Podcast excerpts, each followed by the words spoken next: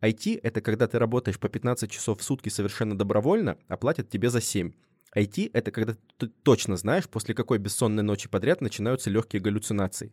IT — это когда ты делаешь что-то настолько невероятно крутое, что захлебываешься от восторга перед самим собой, а для окружающих ты просто скрюченная жалкая фигурка у монитора. IT — это когда вокруг тебя толпа таких же маньяков, и ты знаешь, что не можешь их подвести. IT — это когда ты всегда знаешь, что работаешь слишком мало и слишком медленно. IT — это невероятно, обалденно, потрясающе интересно.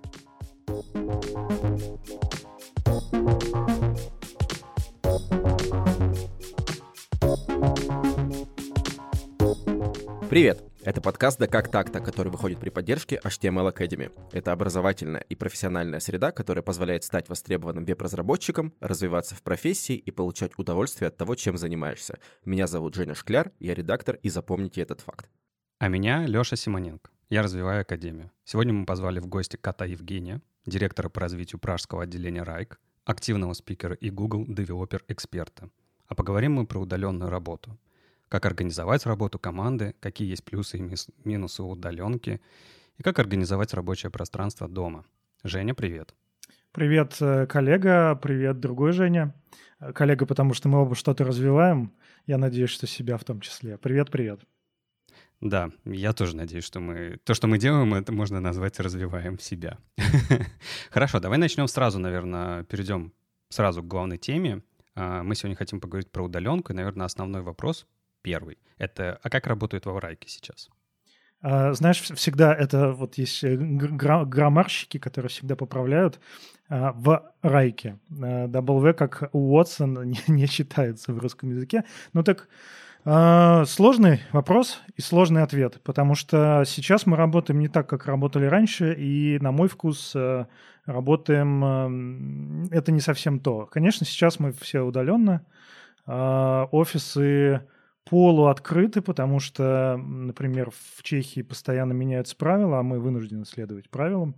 И в офис можно попасть по, по реквесту, нужно иметь э, либо вакцинацию, либо э, ПЦР-тесты, вот это все. Поэтому это, конечно, такой неполно... и неполноценный офис, и неполноценная удаленка. До этого мы работали в основном все в офисе, за редкими исключениями. И я считаю, что это правильно. Сейчас у нас пойдет жара. Угу. Хорошо. А так у вас было еще до пандемии? А, или вот вы в момент пандемии все разошлись вот в такую полуудаленную работу? Или у вас приветствовалась, не знаю, работа из дома и не обязательно приезд в офисы раньше? Или как это было? У нас э, в основном все были в офисе, 90, не знаю, процентов людей, может, там 95. Мы, у нас не было строгого офиса в том смысле, что если кто-то не пришел в офис, то это все сразу расстрел на месте, лишение всего, чего только можно. Но, э, то есть можно было сказать, чуваки, я сегодня, что-то мне из дома хочется, а, но в основном люди приезжали в офис, потому что тому способствовала культура. Мне кажется, что есть просто, как любители окрошки на квасе, на кефире, есть очень стрёмные люди, которые пьют ее с уксусом и с водой. Есть даже у меня один э, бывший друг, я после того, как узнал, он уже не друг, он пьет на боржоме. То есть, ну так вот, есть компании одни, есть компании другие, и вот мы всегда были э, офисные. Слушай, ну если конкретно о тебе, вот э, есть какие-то люди, которые, ну, всегда должны находиться в офисе. Я знаю, что в России там есть какие-то правила для тех, кто работает с документами, там какие-то внутренние контуры для бухгалтеров и вот это все. А директор по развитию целый, аж вот в, в, в самом делешный, он э, часто бывает в офисе? Ну, то есть ты Э, сколько раз тебе приходилось отправлять реквесты и приходить за последнее время? Ну, во-первых, я до... По сути, это все так интересно совпало. То есть мы открыли пражский офис, куда я, собственно, поехал директором. До этого я был тем лидом разработки. А, и поэтому и мы открыли офис, там немножко поработали, и началась пандемия, поэтому тут наложилось столько всего, что ответить однозначно нет. Вообще, конечно, сейчас а, я в основном работаю со внешними комьюнити, с, с, у нас есть команда брендинга, и не так много всего происходит а, со мной внутри. То есть почти вся твоя работа, она сводится к внешней какой-то коммуникации. Да, да, именно так. А, какое-то время я еще доменедживал команды, но сейчас, сейчас нет. А давай вспомним немножко твой э, опыт э, лида и когда ты активно общался с командами внутри. Я же правильно понимаю, ты же занимался внутренними командами? Конечно, конечно. Вот, и м- давай представим. Вот у тебя я понимаю, что это гипотетическая будет ситуация, но тем не менее опыт же какой-то накопленный есть. А, вот приходит пандемия, всех рассаживают э, по домам, и тебе как лиду нужно управлять твоей командой и вообще как-то вот поддерживать настроение. У вас, то есть описываю дальше тебе ситуацию, да, у вас э, команда, культура командная, она ближе к офису, вы привыкли видеть друг друга, наверняка тебе как лиду это тоже приносило много пользы, потому что ты видел э, людей в групповой динамике, понимал, как они с друг другом взаимодействуют, понимал, когда с каким-то человеком что-то не так, и ему нужно уделить больше внимания, например. И тут вот ты этого ничего не видишь. Что делать? Ну, вообще плакать да, то есть э, на аудио не видно, но у меня глаза все красные, э, слезки выплакал все. Э, ну, сложно, сложно. Это, знаешь, э, как будто ты э, ездил всю жизнь на автомате, тебе нужно переехать на механику, э, ну или какие-нибудь подобные примеры. Вот эта взрывная трансформация. В чем, например, мне очень не нравится, это же разговор удаленка против офиса, ему не, не один год – и по всему интернету бегали апологеты удаленки, всякие разные бейскампы, которые написали книжки, которые это продают.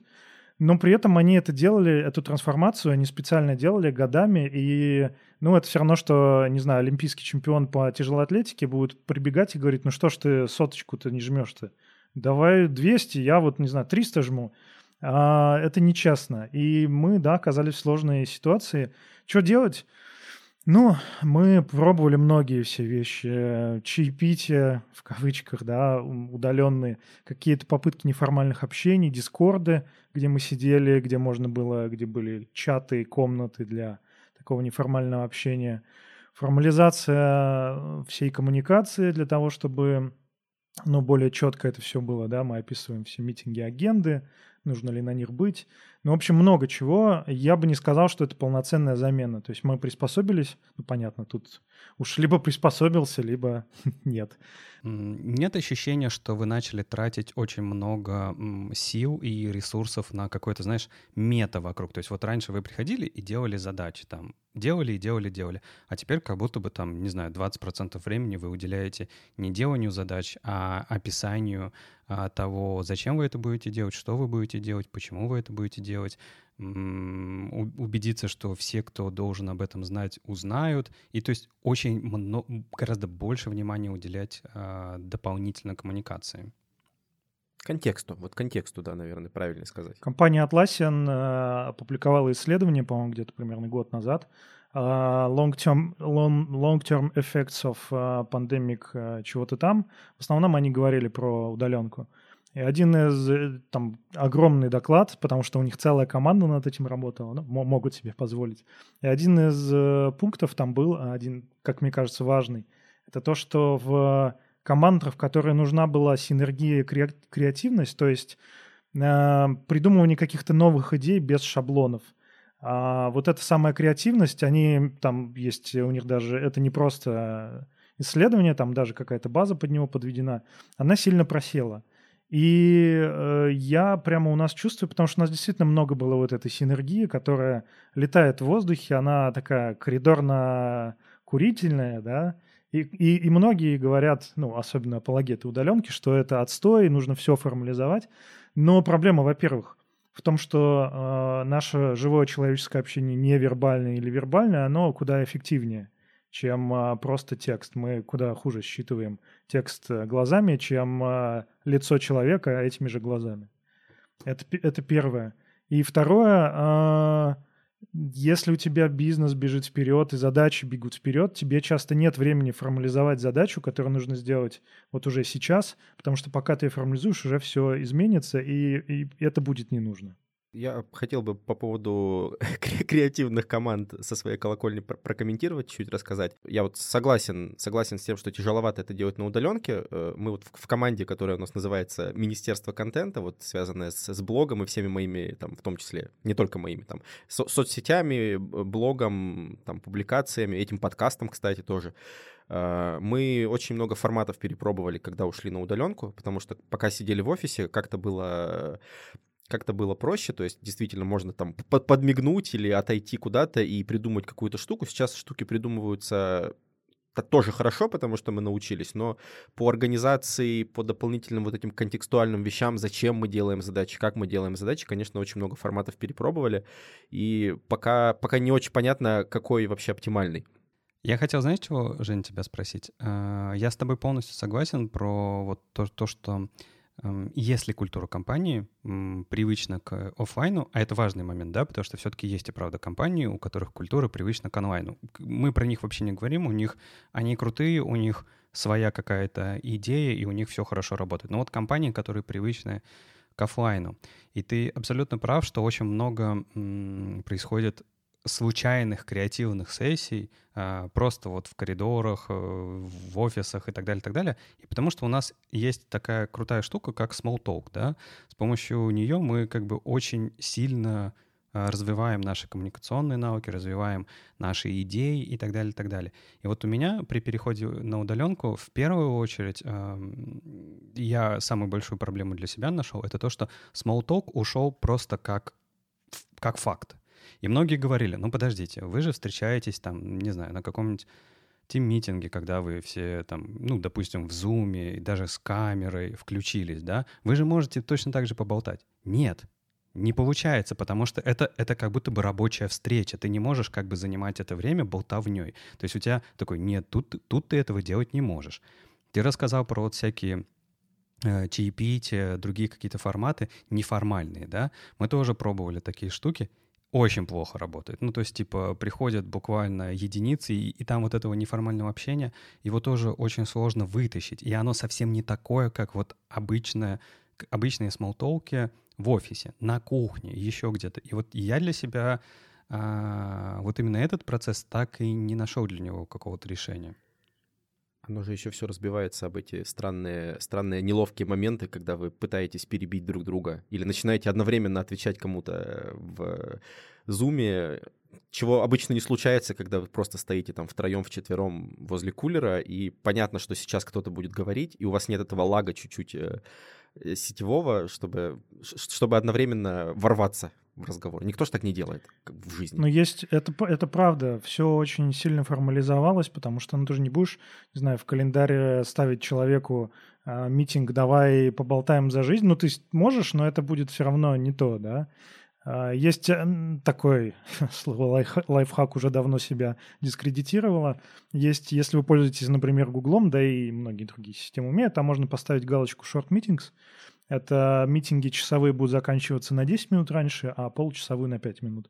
И это время можно, ну, если его как-то закрепить, формально или неформально, то можно, остаются те, кому, кому это нужно, и вот эти 5-10 минут можно просто пообщаться на какие-то свободные темы. Но а, действительно есть э, проблема, что если кто-то начинает занимать эфир, кто-то более говорит, э, более любит говорить, кто-то менее, кто-то хотел бы сказать, но вот эти все заминки, затыки, это все, конечно, жестко. Даже, даже тет-а-тет, я с друзьями пью пиво тет-а-тет периодически.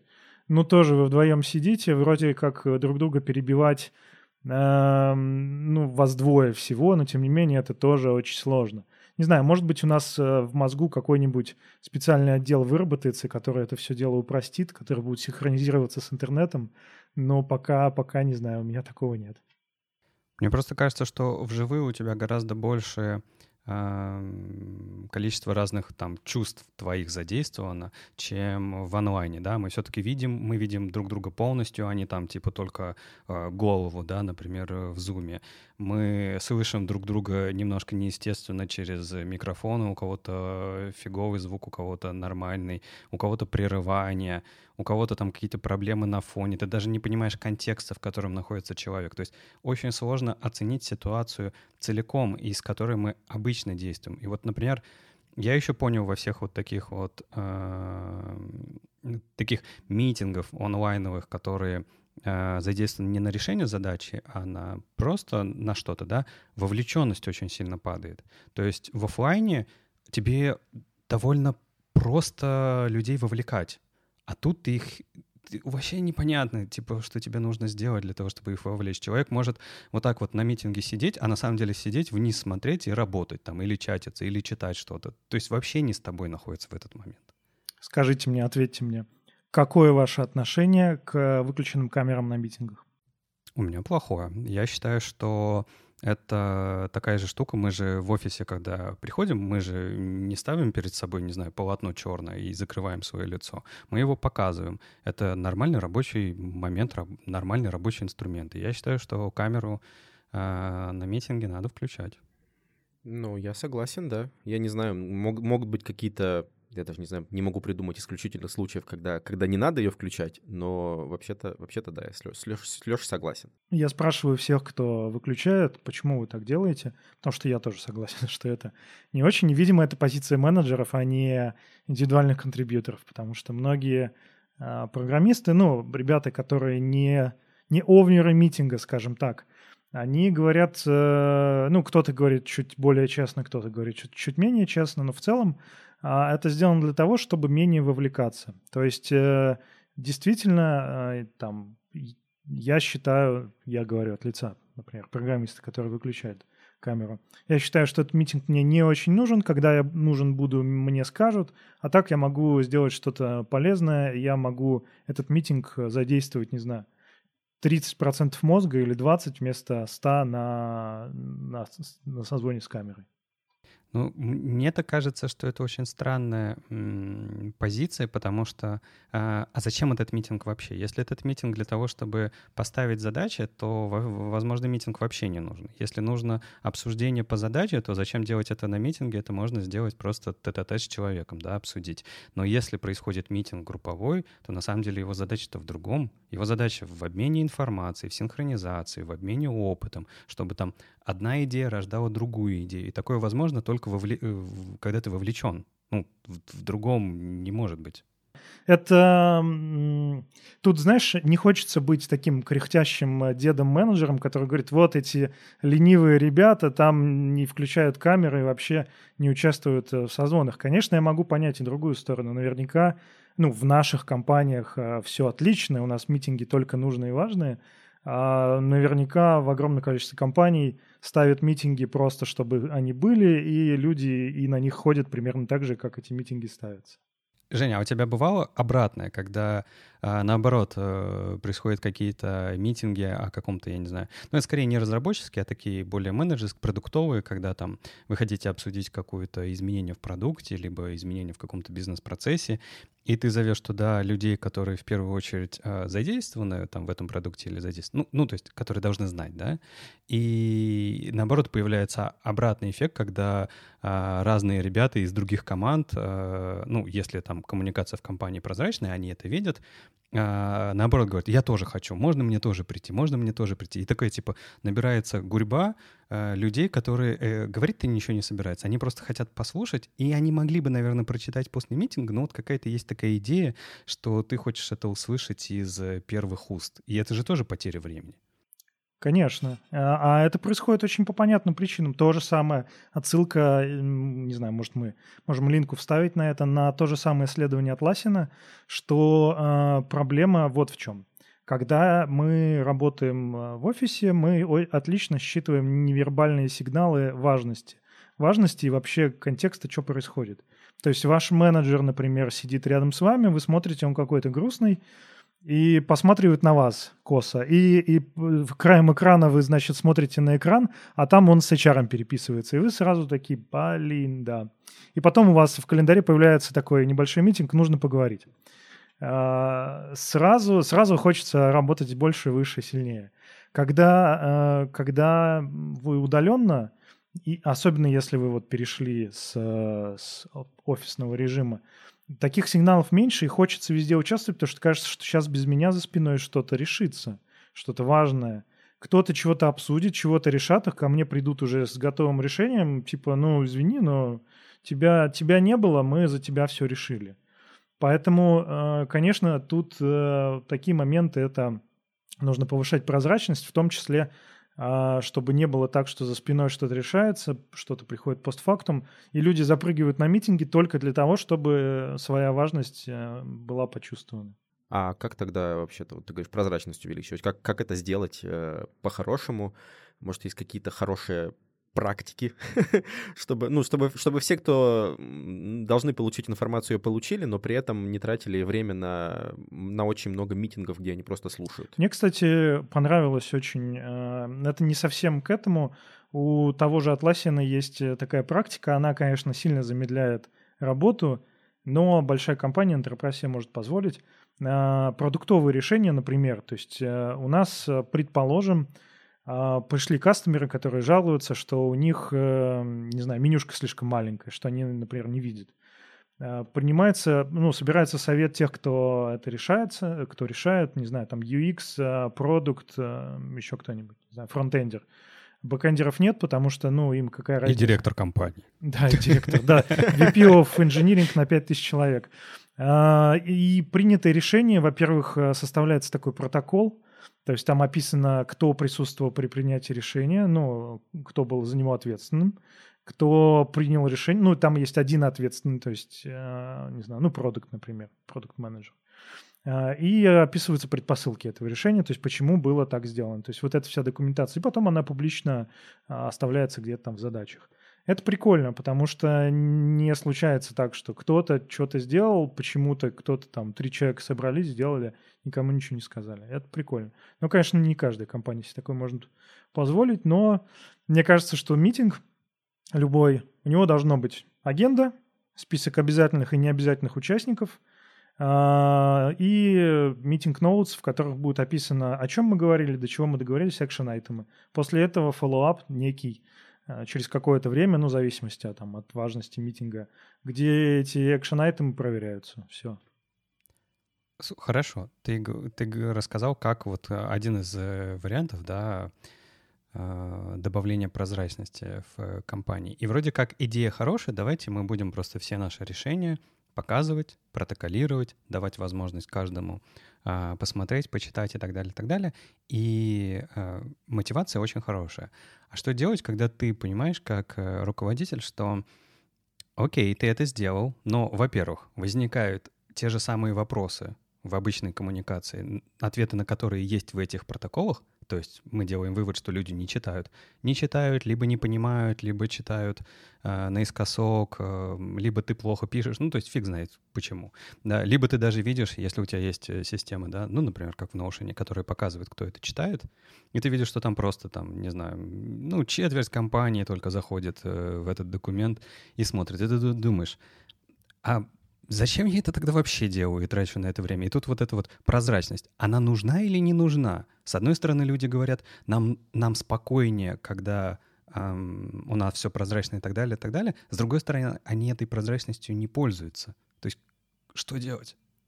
Знаешь, почему э, в поликлиниках у будки охраны у них такая большая надпись «Охрана справок не дает»? Потому что любая бабушка, которая заходит, сразу она видит эту будку, эта будка на виду. А во-вторых, ну, кто лучше всех знает, что вообще происходит. Сразу идет, бежит туда и спрашивает, а где рентген, где еще что-нибудь, а где моя книжка. Э, вот то же самое и у менеджера, да, например. Если ты менеджер какой-то команды, то ты, конечно же, в курсе, ты как паук держишь руку на пульсе, ты все знаешь. Это первое, поэтому к тебе все вопросы будут. И второе, конечно, все люди на свете, неважно, какая у тебя позиция роль, все э, скраивают углы куда быстрее и проще написать, что-то спросить, чем читать многостраничный документ. Как это решать? А, во-первых, мне кажется, что нужно здраво подойти к... То есть я считаю, что база знаний должна быть некая, да, где можно посмотреть. Это первое. Второе, должна быть культура э, вопросов. То есть, ну, люди должны понимать, что любым вопросом они занимают твое время. Э, и третье, это должна быть культура информации, чтобы люди не пытались узнать то, чего им, ну, в целом не нужно знать. То есть а, они могут пойти в документацию и прочитать, а, но тебя не дергали. Есть, кстати, один лайфхак опять. А, если тебе пишут, например, ну, самый простой Slack, какой-нибудь мессенджер, тебе много, много запросов приходит, которые ты бы, с одной стороны, не хотел человека посылать и говорить, иди читай RTFM и вот это все. А просто смотришь, если это тот запрос, который человек может в целом заресерчить сам, и если он на него получит ответ не сейчас, то ничто не сломается, ты просто не отвечаешь, отвечаешь, например, э, на все вечером или на следующий день. Скорее всего, человек уже сам разберется, и а, тут тоже у него в голове вот этот вот короткий путь к информации в виде тебя, он э, постепенно будет, а, будут вопросы все, все больше и большей стоимости. Я не знаю, насколько я правильно объясняю, ну, то есть до этого он шел к тебе э, на, за любой информацией, даже трехсекундной, э, потом понял, что ты не отвечаешь так быстро и быстрее самому разобраться, потом пойдет к тебе за действительно важной информацией. А как быть э, с такой ситуацией, когда у нас, ну, смотри, получается два состояния. Или к тебе человек приходит лично за вопросом, да, и спрашивает, или он приходит в документацию. А как быть с мета-ситуацией, когда человек приходит к тебе и спрашивает, а где бы прочитать про ответ на этот вопрос? Потому что он знает, что, в принципе, база, база знаний есть, но ему самому лень поискать. Вот э, как тут, как, как тут, как тут вежливо, вежливо послать? Шлепнуть его. Да, ну вообще не советую. Но да как, да как, как? Ну если, если человек сознательно э, знает, что есть вот информация, но при этом ею не пользуется и краит углы, ну если это большой начальник, ну ты ему говоришь все, что надо. Да, конечно, ваше высочество, вот туда вот пройдите, там все написано. Ну, не знаю, но это некрасиво просто, неуважение дергать. Это в том числе э, некий вот этот сетевой этикет, да, как мы пишем, не знаю, начиная от «эй, чувак» или там «чувиха», да, мало знакомому человеку, даже и коллеге, а до заканчивая вот эти дергания, когда э, особенно вот самое, например, раздражающее, да, это когда еще переспрашивают. То есть э, ну, там, у меня такой-то вопрос, ты не отвечаешь. Ну, что там? Ну, что там? Ну, или что-нибудь такое. Не очень красиво. Тут, ну, тут надо уважать и себя, и свое время. Сейчас звучит по-снопски, но сорян.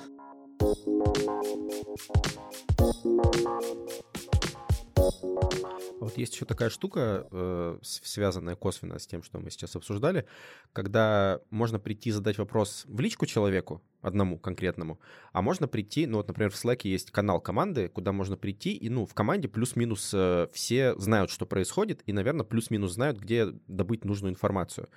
А, и вот в связи с этим вопрос, а лички-то зло Э, сами по себе. Как вы думаете, и, и Женя, и, и, и Леша? Или все-таки для каких-то случаев они при, при, при, при, пригодятся, приемлемы?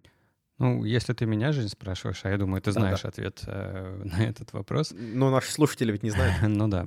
Э, я за открытость э, в этих вопросах. То есть, если в компании есть культура прозрачности, то для меня это означает, что личка как формат коммуникации лишний. То есть есть, конечно же, вопросы, правда, личные, да, и для личных вопросов личка лучше всего подходит, да, а оно для этого и существует. Но когда личка становится просто каналом эм, обсуждения любых вопросов, я считаю, что это больше вредит, потому что это, особенно на, на удаленке, это не показывает те процессы, те, не знаю, какую-то динамику, которая происходит прямо сейчас в команде. Ведь когда ты приходишь в личку за каким-то вопросом, я про рабочий, да, имею вопрос, имею в виду вопрос. А, это значит, что ты над этим проектом работаешь, тебе что-то в нем нужно, что-то идет не так, и есть а, всегда момент, когда ты можешь, а, если ты видишь, что идет что-то не совсем так, например, лид или руководитель, он может просто направить ребят в тот момент, когда они, например, ушли совсем не в то место. У меня подход такой. Я вам хочу тезис вкинуть, и интересно, что вы скажете. А, удаленка, ну, а, пандемия спровоцировала удаленку, и эта ситуация, и сейчас, не знаю, очень большое количество компаний на удаленке, и эта ситуация нас всех вылечит. От чего?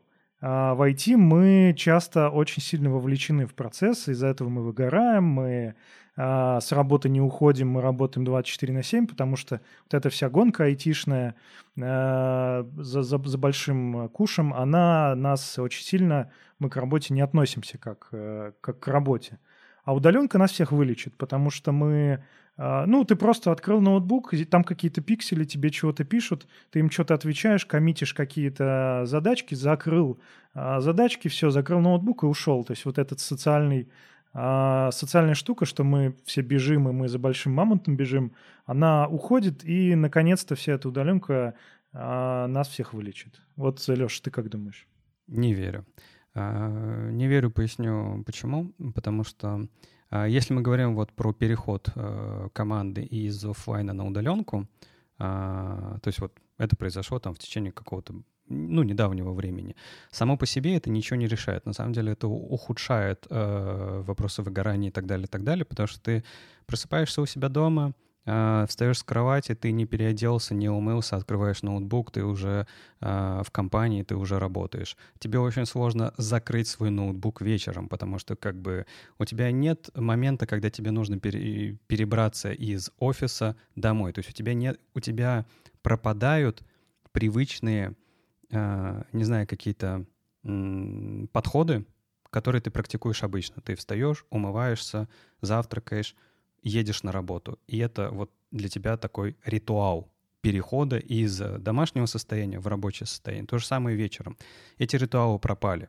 То есть, на самом деле, границы рабочего и домашнего времени еще больше стерлись. И вот айтишникам, на мой взгляд, и еще сложнее себя остановить и сказать, нет, я, короче, это самое, все уже не работаю, я работаю постоянно. Более того, у тебя твое домашнее пространство превращается в рабочее пространство. Ты даже не можешь сменить контекст. У тебя все примерно то же самое. Я считаю, что вот один в один переход из офлайна в онлайн так не сработает. Он только ухудшит все. Но если очень долго практиковать какие-то специальные не знаю, новую культуру насаживать в компанию, э, новые какие-то процессы в компании определять для того, чтобы целенаправленно работать над этой проблемой, то, наверное, может быть, где-то очень далеко это может повлиять. Но вот я не верю, э, потому что, скорее всего, этим никто не будет заниматься. Ну, вот ты сейчас говоришь с управленческой точки зрения, по крайней мере, после, последнюю часть, то, что кто-то должен заниматься. Но если мы смотрим с точки зрения обывателя, простого сотрудника, который делает свои таски там, да, и общается с пикселями, то, ну, я, я, я с, Жень, с твоим тезисом тоже не слишком согласен. Э, в частности, вот меня очень сильно про, про, про выгорание триггернуло э, триггернул этот момент, потому что по себе знаю, что э, очень легко э, оказаться в ситуации, когда ты и из дома тоже работаешь 24 на 7, и потом там просыпа, просыпаешься с утра, а видишь, что тебе там другие ребята из команды в 3 часа ночи присылали какие-то правки, задавали какие-то вопросы, и ты просто приходишь и спрашиваешь, почему вы это делаете? Ну, то есть, что, что, что вас вынуждает? Они говорят, ну, а, ну, как бы, это же работа, мы же ну, все равно, ну, как бы, сидим, а что нет? И я всегда, ну, когда у меня есть такая возможность, стараюсь э, людям говорить, что отключайте там, типа, определяйте рабочее время, отключайте какие-то уведомления в Slack после, там, не знаю, 7 вечера, когда вы там перестаете работать, не, не давайте вообще себе никакой возможности получить э, доступа к рабочим инструментам, не знаю, разведите аккаунты в Google Доке, потому что мы, ну, в, в редакторских э, наших кругах это основной инструмент э, получается. И вот это все. А, и сам тоже стараюсь как-то сильно очень э, дистанцироваться от рабочих процессов там до начала рабочего дня и после, потому что очень, очень опасная фигня, и выгорать так, так еще проще, потому что ты действительно не чувствуешь разницы между рабочим и домашним контекстом. Не, ну это понятно. Мне просто кажется, что самый главный аспект здесь это вот эти ритуалы утренние и вечерние. Вечером, ну то есть вечером ты должен уехать из офиса, потому что в конце концов перестанет работать метро, транспорт общественный, ты приедешь слишком поздно, тебя где-то будут ругать. То есть тебе для того, чтобы, для того, чтобы лечь спать, тебе нужно еще что-то сделать. Когда ты находишься дома, тебе ничего не нужно сделать. Ты просто как бы, ну не знаю, упал на ноутбук, и ты на кровати, потому что ты и так был на кровати, ты забыл встать с утра, ты вообще забыл переодеться, ты до сих пор в пижаме. То есть все в порядке, ты можешь просто встал, поработал и дальше спишь. Ну, то есть ничего не мешает это делать. И вот эти, из-за того, что пропали ритуалы, э, мне кажется, для многих, очень для многих, это наоборот э, вызвало проблемы, и тут нужно еще каждому научиться работать с этим. Это совет «нарезайте пельмень». Э, знаете, как пельмени промышленно делаются? Там такая огромная лента теста, ну, прямо нереально длинная. На нее шмякаются куски мяса или там с чем эти пельмени, и потом робот их просто нарезает. То есть, ну, изначально это один как бы, один здоровущий пельмень. И вот ваша жизнь превращается в один здоровущий пельмень, если вы вот эти chunk'и не будете отрезать. Но, кстати, по поводу вот этих всех штук, э, мне кажется, они, это тоже войдет в один из необходимых э, skill set'ов для программиста. Вот как мы говорим про не знаю, как hard skill'ы, уметь программировать э, или что-нибудь еще делать, ну, как, понятно. А потом э, это написание своих мыслей, донесение их до людей, постепенно э, умение разделять работу, как в эволюции. Те, кто не умеет, те, те выгорят и уйдут из профессии или там еще куда-нибудь уйдут. А те, кто умеет, те останется. Может быть, это будет не сразу, и большое количество людей будет страдать, но рано или поздно останутся те, кто сможет с этим страданием жить. Согласен. Это как, как знаете, футбольную аналогию приведу.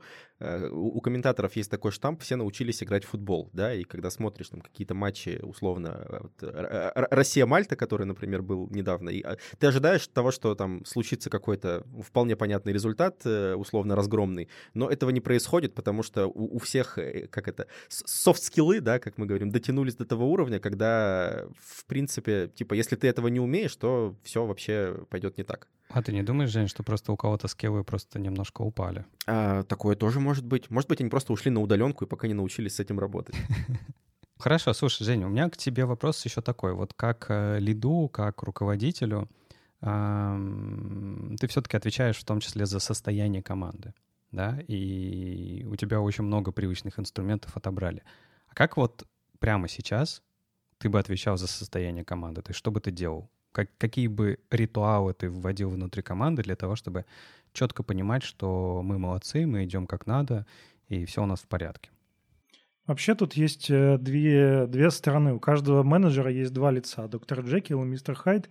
То есть есть э, страшное корпоративное лицо с метриками и бюрократией, да, и можно, можно не знаю, 99% своего времени работать так. То есть сказать, что в целом эти люди получают деньги, хорошие деньги за свою зарплату, а от них нужны какие-то результаты. Я сейчас а, эти результаты зафиксирую лучше, да, или там я их а, введу. То есть скажу, что у нас есть, не знаю, цели, океары, KPI и прочее, и меня там как э, бюрократа мало волнует, чего там происходит с, э, с командой. То есть от них требуется... Они получают деньги за свою работу. Сорян, но это рынок. Можно сделать так. Ну, в IT же такое э, редко практикуется, на самом деле, да? Ну, согласен? Ну, нет, не согласен. Практикуется? Мы, мы, мы сейчас говорим, что э, с позиции мы такие все красивые, да, там, э, Яндексы, Райки и прочие JetBrains, но в мире IT, особенно русскоязычного, СНГшного, миллион аутстафа, аутсорса, бодишопов, где... Всякие ксолы, да? Ну, я про это ничего не знаю. Я тоже. Ну, то есть огромная толпа программистов и вообще просто людей из IT работает именно так. От них требуют результата, какие-то там печеньки и прочее, может быть, есть, но в целом такое.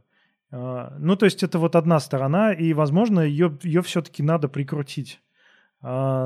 Потому что быть э, хорошим и всегда таким добрым, любящим, понимающим отцом там, или матерью, ну, оно тоже не всегда работает. Мне кажется, что 99% а, в, вот, в мистера Хайда, или я не помню, кто там был злой, а кто был хороший. То есть, если вы наоборот, с другой стороны, попытаетесь всем помочь, всех спасти, и люди выгорают, и вы будете это принимать на себя, не знаю, звонить им, приезжать к ним домой, привозить им кофе – вы сами выгорите жестко. То есть тут очень такой хитрый баланс между тем, чтобы быть бюрократом и ставить четкие понятные цели и спрашивать четкие понятные результаты, и с другой стороны оставлять человеческое. И там, и там можно что-то сделать. Например, собирать э, чаще тимбилдинги, да, какие-то встречи, которые, если возможны, там в разных... Ну, только с QR-кодами, да, вакцинации. Да, конечно, в рам... все в рамках э, закона и установленных правил. С другой стороны, а почему, например, вот, Жень, ты говорил, что люди в 3 часа ночи коммитят. У меня есть тезис, и, кстати, вот интересно ваше мнение. У меня есть тезис, что люди это делают от двух причин. Первое, им страшно, страшно из-за того, что они не знают правил игры, как я уже говорил, да, менеджер рядом не сидит, они не знают, вот я сейчас, если я это не зарелижу, меня уволят или нет, а страшно потерять работу, удаленка, пандемия, кругом все. А второе это то, что раньше они, как наркоманы, получали от работы э, очень много эндорфинов, э, это тусовка, это какая-то а, удовлетворение своих результатов. А сейчас как, э, как бы наркотик уже пропал, но при этом э, они продолжают э, употреблять. Ну, в 3 часа ночи-то и сейчас менеджер рядом не сидит обычно. Там, если, если менеджер сидит рядом в 3 часа ночи и смотрит, как ты коммитишь, наверное, там вообще какая-то большая проблема. Э, такая более, более высокоуровневая. Подожди, подожди, смысле. почему проблема? Вы, вы, во-первых, не забывайте, что нельзя все э, усреднить или подвести все к одному. Да? Может быть, в этой компании такая культура, которая, с которой все согласны, и все идут только ради туда этой культуры, и там у них все это работает. Ну, как бы, ну и окей. Нет, ну там ведь есть, есть договоренности, очевидно. Понятно, что если это случай, в котором вы все э, работаете исключительно с часу до 7 утра, потому что, не знаю, например, у вас, э, вам нужно синхронизироваться с американскими коллегами, и у вас там созвоны в, в 2.30 ночи, это норма. Это да, понятно. Но если мы говорим про какую-то среднестатистическую компанию, которая находится в России, в каком-то, работает в одном часовом поясе, и у них плюс-минус договоренности, что вы на связи там типа с 11 до 5, э, ну, с 11 утра до 5 вечера, и в остальное время, ну, вы как бы типа отдыхаете, и вы не, типа, не приветствуете переработки, то странно, когда и руководитель, и сотрудник, который, ну, работает в связке с этим руководителем, в 3 часа ночи сидят и что-то коммитят, если это не какой-то горящий там, опять же, дедлайн, потому что, ну, типа, это совсем другая ситуация. Вам нужно прям зарелизить, иначе все э, взорвутся с утра. Вот, потому что э, люди делают что-то, потому что они что-то получают. Либо они э, получают э, прощение от менеджера, ну, то есть, типа, я вот, э, я на удаленке, менеджер не выставил мне каких-то четких приоритетов, вообще у нас непонятно, за что людей увольняют или не увольняют, то есть у нас все привыкли, что все бегут вперед. И я тем самым себе покупаю индульгенцию, да, я в 3 часа ночи закоммитил, я красивый, я хороший. Меня точно не уволят, э, и вообще я, может быть, получу похвалу. Это, это вот в компанию. А, направлено. Это может быть в себя направлено. Например, я в 3 часа ночи закоммитил, я программист, такой программист, я очень dedicated к своей работе, я очень крутой или крутая.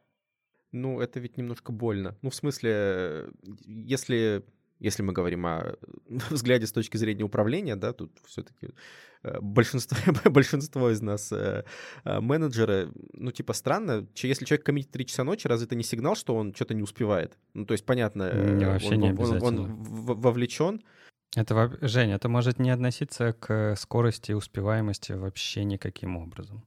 А, ну, я помню по себе, да, то есть вот я когда программировал, я просто получал от этого кайф. А, я получал от этого кайф, поэтому я мог это делать сутками напролет. Я мог э, залезать в ночь и так далее, так далее, потому что я кайфовал от того результата, который у меня получается. И я даже, это даже, я говорю не о результате бизнесовом, который у меня получался, я кайфовал от результата технического, который у меня получается. Типа ты смотришь, какая у тебя красивая архитектура выстраивается, ты смотришь, какое у тебя элегантное решение, и ты такой думаешь, охренеть, ну я просто охрененный там. И ты, и это тебя драйвит дальше и дальше и дальше. И ты такой типа, я буду это делать. И если мы говорим про разработку, а ты про комиты говоришь, да, это, видимо, про разработку, то такое может быть.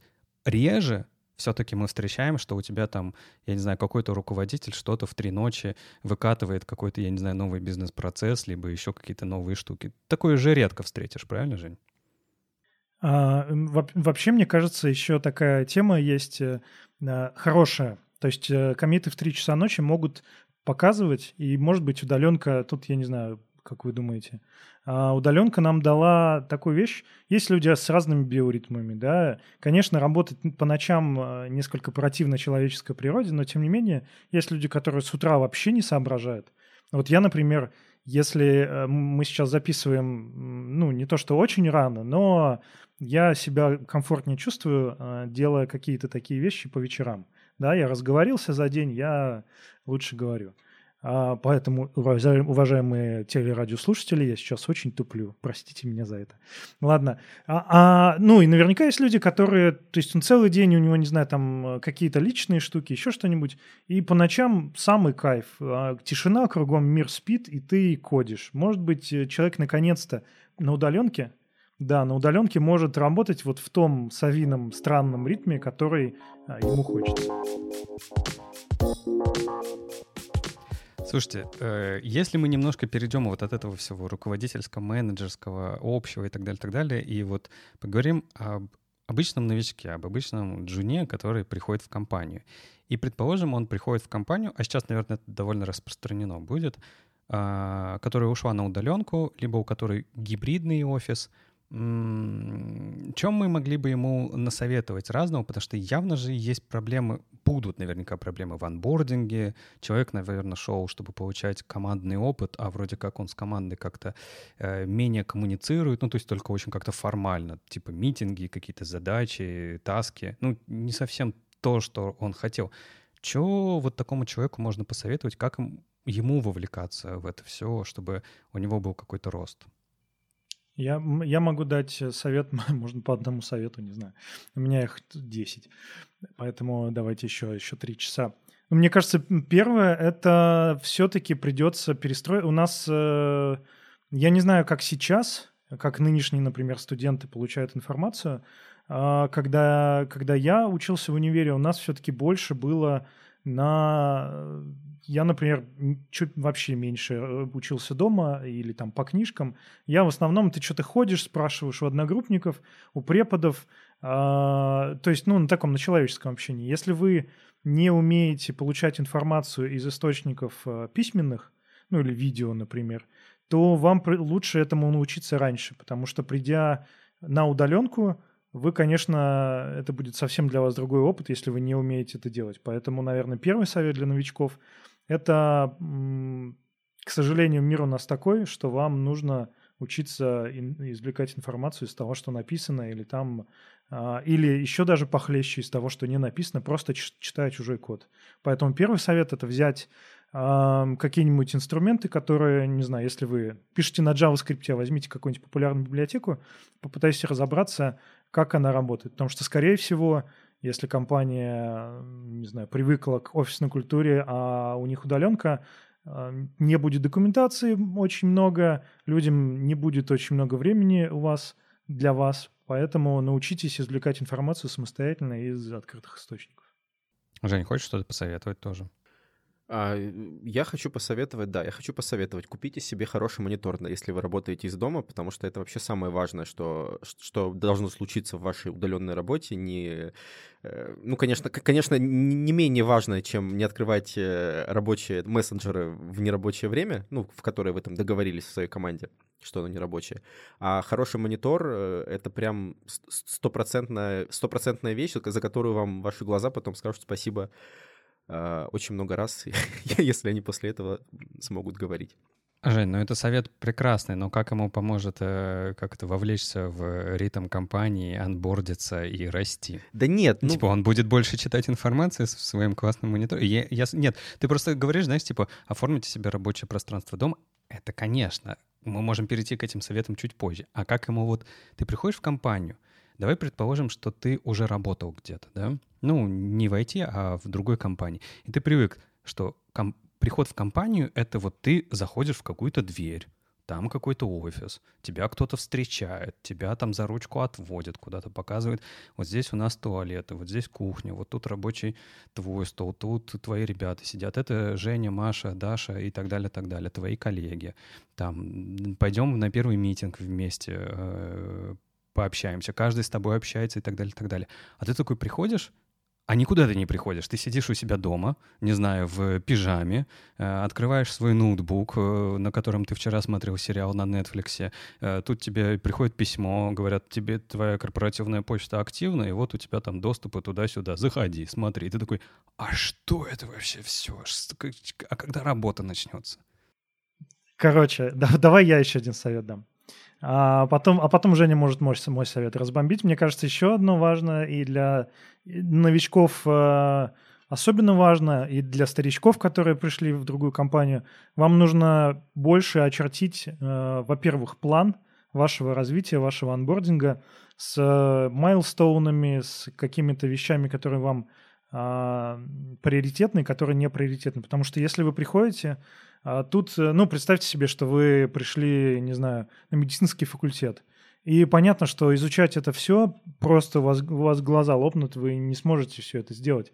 Если ваш э, наставник, менеджер, ну вот тот, кто вас, вас кто-то должен сопровождать, я надеюсь, если у вас этого плана нет, то есть сегодня эту неделю мы изучаем вот это, к концу этой недели тебе нужно выучить, как, как мы коммитим, не знаю, как у нас собирается продукт, а, следующий счет. И если у вас этого нет, то вам нужно насиловать э, ментально вашего наставника и говорить, что я не могу изучить все, ну, то есть я, я, я помру. Люди, это всегда мне так нравится. Я помню, была такая история в одной из прошлых компаний.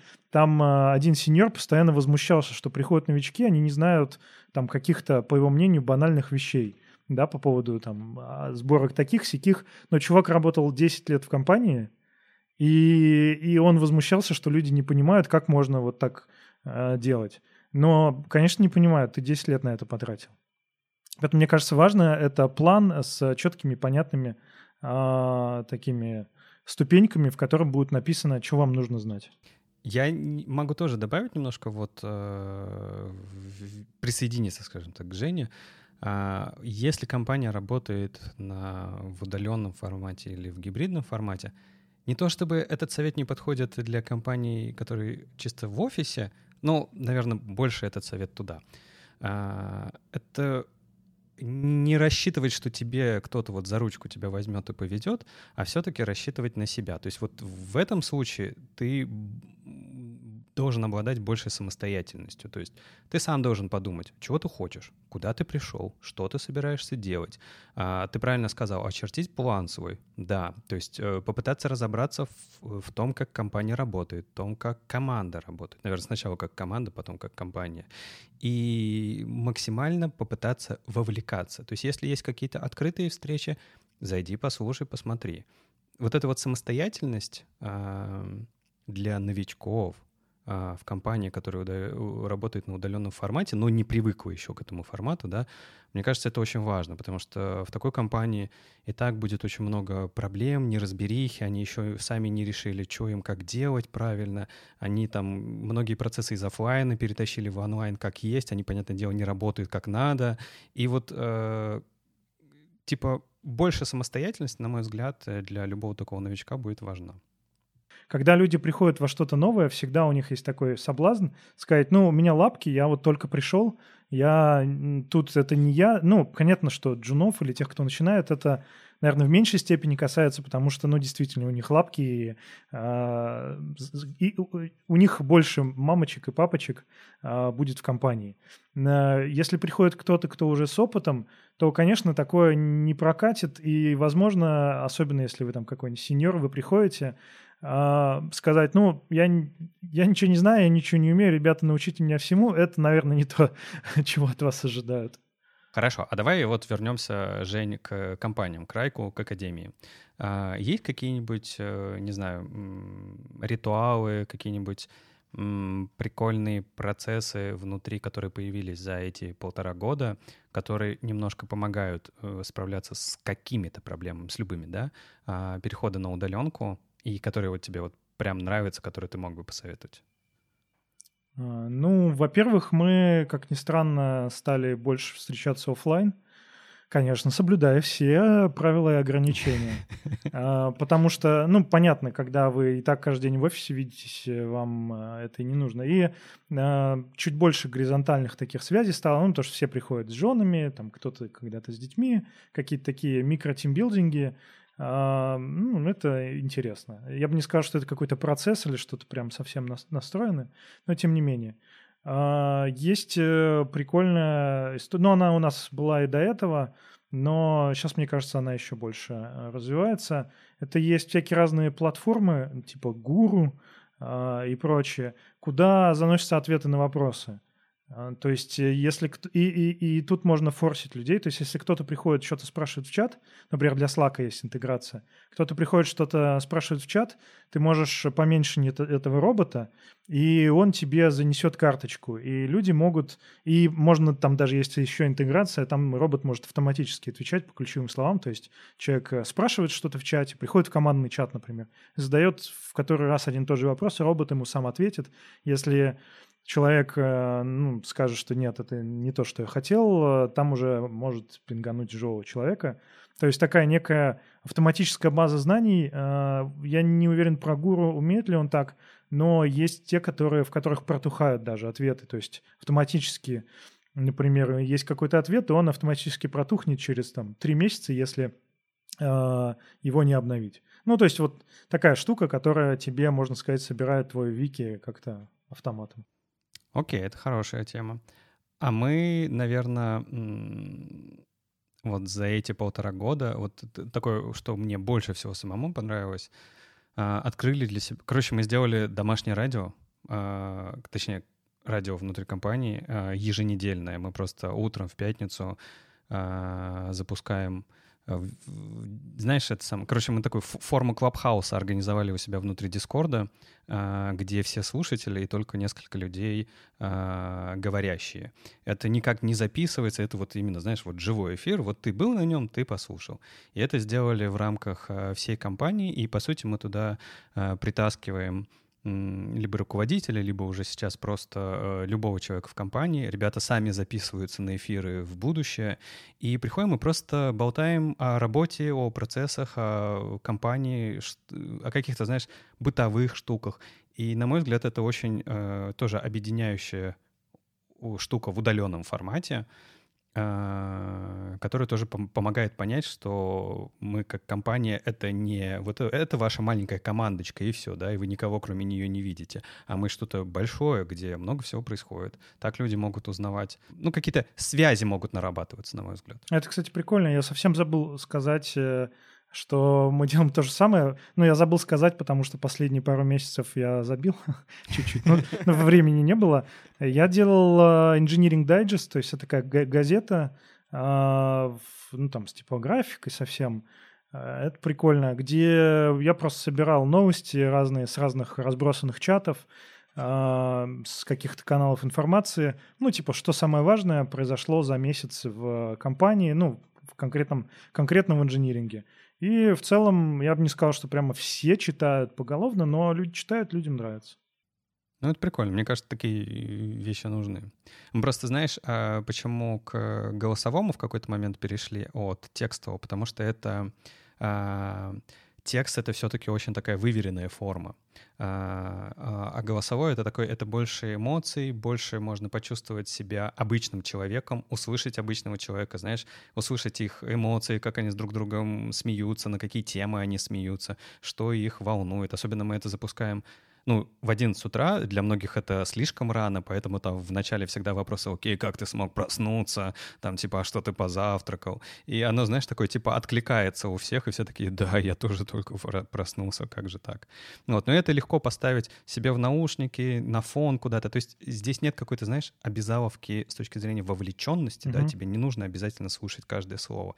Это как раз такая форма радийного эфира, когда ты вот э, в процессе просыпания утром, в процессе завтрака э, просто слушаешь своих же ребят о тех вещах, которые близки тебе.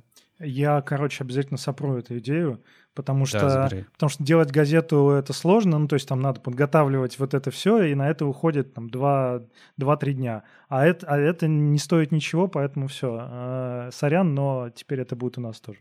Да, пожалуйста, я не против. Вот, хорошо. Я тогда предлагаю под конец перейти все-таки на тему, которая э, важна для Жени. Это... Наконец-то! Да, Наконец-то! Домашние условия для удаленки. Все-таки как э, дома организовать себе адекватное рабочее место, на что уделить внимание. И я, как понимаю, Женя, ты предлагаешь монитор. А, я, я, я предлагаю на самом деле не только монитор. Э, тут у меня сложилось за полтора года удаленки. Я до этого как бы работал из офиса в основном, везде, везде, где я работал. А тут как бы сложилась такая, такая штука и понимание, что инструменты, которыми ты пользуешься, в принципе, ну это, это даже не, не то, что про удаленку, это, наверное, в принципе про работу. А, то, что инструменты, которыми ты пользуешься для работы, они должны быть более-менее хорошими, чтобы они не отвлекали тебя от работы. Ну, то есть, типа, ноутбук, который у тебя большую часть времени заставляет тебя ждать и переживать, что у тебя что-то очень медленный, медленный ноутбук, он тебя сбивает с контекста, это не ок, да, или там э, у тебя клавиатура с западающей клавишей, и ты ничего с ней не делаешь, но каждый раз об этом думаешь, и это тоже тебя сбивает с контекста. А-а-а. Или там какая-нибудь... К чему же он ведет? Неудоб... Да, да, неудобный, неудобный... Я веду к тому, я, объясню. Я думал, уже понятно. Ну, то есть а, в работе и в удаленной в частности надо создать для себя условия, в которых ты можешь думать об этой работе и не отвлекаться от всего, потому что у тебя дома и так достаточно много отвлекающих факторов. Помните, как в этом, в, о чем говорят мужчины? У меня есть жена, ребенок, холодильник трехкамерный, и вот я всего этого хочу или просто надо? Вот тут как бы примерно тоже. У тебя дома очень много всего, что тебя отвлекает, и если тебя будут отвлекать еще и твои рабочие инструменты, то это вообще полный отстой. Вы согласны с этим или, или нет? Мне, например, было довольно тяжело, э, когда только э, удаленка началась, э, даже не то, чтобы само рабочее простран... пространство создать, а в принципе то, что дома у тебя... Ну, я напомню, тогда закрыли, например, не только офисы, закрыли еще садики и школы, и если у вас есть дети, дети сидели дома. А работать с детьми — это интересное удовольствие, советую попробовать. Да, точнее, нет, не советую пробовать. Вот, э, поэтому факторов дома отвлекающих очень много, и мне кажется, что нужно просто как-то сделать себе отдельный закуток, который вот именно вот это мой, мое рабочее пространство, мой стол, стул, не знаю, компьютер, э, все остальное. Это самое главное. Я, я на самом деле полностью согласен, у меня есть теория, но она тоже не моя, я ее спер у одного из э, философов, а, я уже не помню кого, гений места, да? Наш мозг очень хорошо умеет входить в привычки, и э, нужно просто в одном месте делать одно, одно дело. При этом мозг будет стараться отвлекаться, но если перебороть через какое-то время, то есть э, это начиная от каких-то маленьких вещей, например, э, я наиболее продуктивен, когда я слушаю Goa Trans в наушниках, да, какой-нибудь жесткий такой а, мне, как ни странно, помогает. Вплоть до, э, например, вот, э, понятно, этот совет точно не для всех, но, например, оказалось, что в Праге, а я сейчас в Праге, освободилось огромное количество всяких микроофисных помещений. То, на самом деле это просто какие-то комнаты. Комнаты в квартирах. И я просто себе снял мини-студию, но у меня еще была цель, чтобы с музыкой заниматься. А, но, тем не менее, да, вот я не дома работаю. Я выхожу, мне идти 10 минут. Э, понятно, что не все могут найти, но вообще угол какой-то свой, который, в котором будете только работать. Поэтому, например, я против а, работы, не знаю, на кухне или еще где-нибудь вот этого смешения, потому что, ну, ты тут ты работал, тут ты пошел, по, не знаю, посидел, попил, сильно с контекста сбивает. Женя, ты наверняка хочешь спросить у другого Жени каких-нибудь три совета, да? Ты любишь это Да, делать. я, я, я обожаю спрашивать. Я, ну, я обычно задаю три вопроса, но э, так как у тебя еще, по-моему, остались, Женя, в списке советы, э, выбери, пожалуйста, какие-нибудь три, э, связанные с тем, как лучше организовать свой день, работая на удаленке, там, что делать, что не делать и вообще. И Знаешь, какой... Себе... Подожди, подожди. Да. Я, я подскажу. Знаешь, какой, Женя, обязательно дай совет? С точки зрения, как это, как ру- руководитель-менеджер дает совет своему э, работнику, да? Подскажи своему работнику, что ему нужно делать, э, чтобы э, его менеджеру было проще делать свою работу. Сказал менеджер своему работнику. Так, я, я уже запутался в слоях менеджеров, э, кто кому что, кто кому что должен сказать. Каскадные таблицы менеджеров да, да, просто у нас случились. Да, у нас это required field. А, короче, э, начиная от самых э, базовых советов, у меня несколько календарей. Есть календарь личный, в котором, ну, не знаю, пойти к врачу, еще что-нибудь сделать. Второй календарь — это, ну, например, наш подкаст в нем. И третий рабочий. А, соответственно, я использую reclaim.ai. А, такая штука, она их все синхронизирует и ставит заглушки. Тем самым а, у меня есть, по сути, ну, один сведенный календарь, в котором все мои дела, то есть если мне нужно посредине дня поехать куда-нибудь, да, я ставлю себе в календаре, в своем личном, что мне нужно поехать, и, соответственно, так э, делю свой день. Ну, это первый самый банальный пример, но, но вот помогает. И синхронизируется, и все. Второе, второй совет – это а, больше двигаться, и это очень ну, банальный капитанский совет, и он э, такой, кажется, что да, да все нормально, но нужно через «не хочу» встать, пройтись, желательно вообще выйти из дома, ставьте себе короткие митинги, то есть чтобы он заканчивался на 10 минут раньше, и пройтись. Э, тело, эм, как ни странно, удивительное дело связано с мозгом, и иногда мозг э, где-то там плывет в своих э, глубинах мозговых. И такой, ну, тело, что мне там. А потом, когда вы в позе креветки сидите 10 часов, э, потом оказывается, что тело вдруг хочет э, взять свое у мозга. На, сам, на самом деле э, такая тема, что, конечно, сейчас удаленки и, и вот это все, и кажется, что нужно и можно работать больше, выше, сильнее. Но на самом деле э, парадоксально, но если вы работаете меньше, вы работаете лучше. Да? А, то есть поработать 12 часов может дать вам меньше выхлопа, чем если вы поработаете, например, 6 часов. Тут э, я бы, наверное, сейчас у нас самое прикольное время для того, чтобы иметь э, какие-то хобби и отключаться. Э, и самый главный вопрос, сейчас э, нужно умную музыку поставить какой-нибудь, знаешь. Самый главный вопрос это, а когда я ухожу с работы? И при этом это, конечно, не перемещение вашего тела с дивана на кресло или наоборот, а когда мой мозг уходит с работы. Если он не уходит с работы, то вполне возможно, что когда-нибудь вы с нее не уйдете и вовсе. Или уйдете на совсем. Как отличные советы. Да, да, да, Тут продолжает играть грустная музыка или умная музыка, да. Тут, э, тут уж как пойдет. Но да, спасибо. Да, Жень, огромное тебе спасибо. Спасибо, что согласился поучаствовать в этом выпуске и поделился своим опытом. А это был подкаст «Да как так-то» вместе с HTML Academy. Ждем вас в нашем телеграм-канале и других соцсетях. А следующий выпуск выйдет через две недели. До встречи и не забывайте пить водичку, потому что водичка делает вашему организму хорошо. Пока. Всем спасибо и пока. Пока.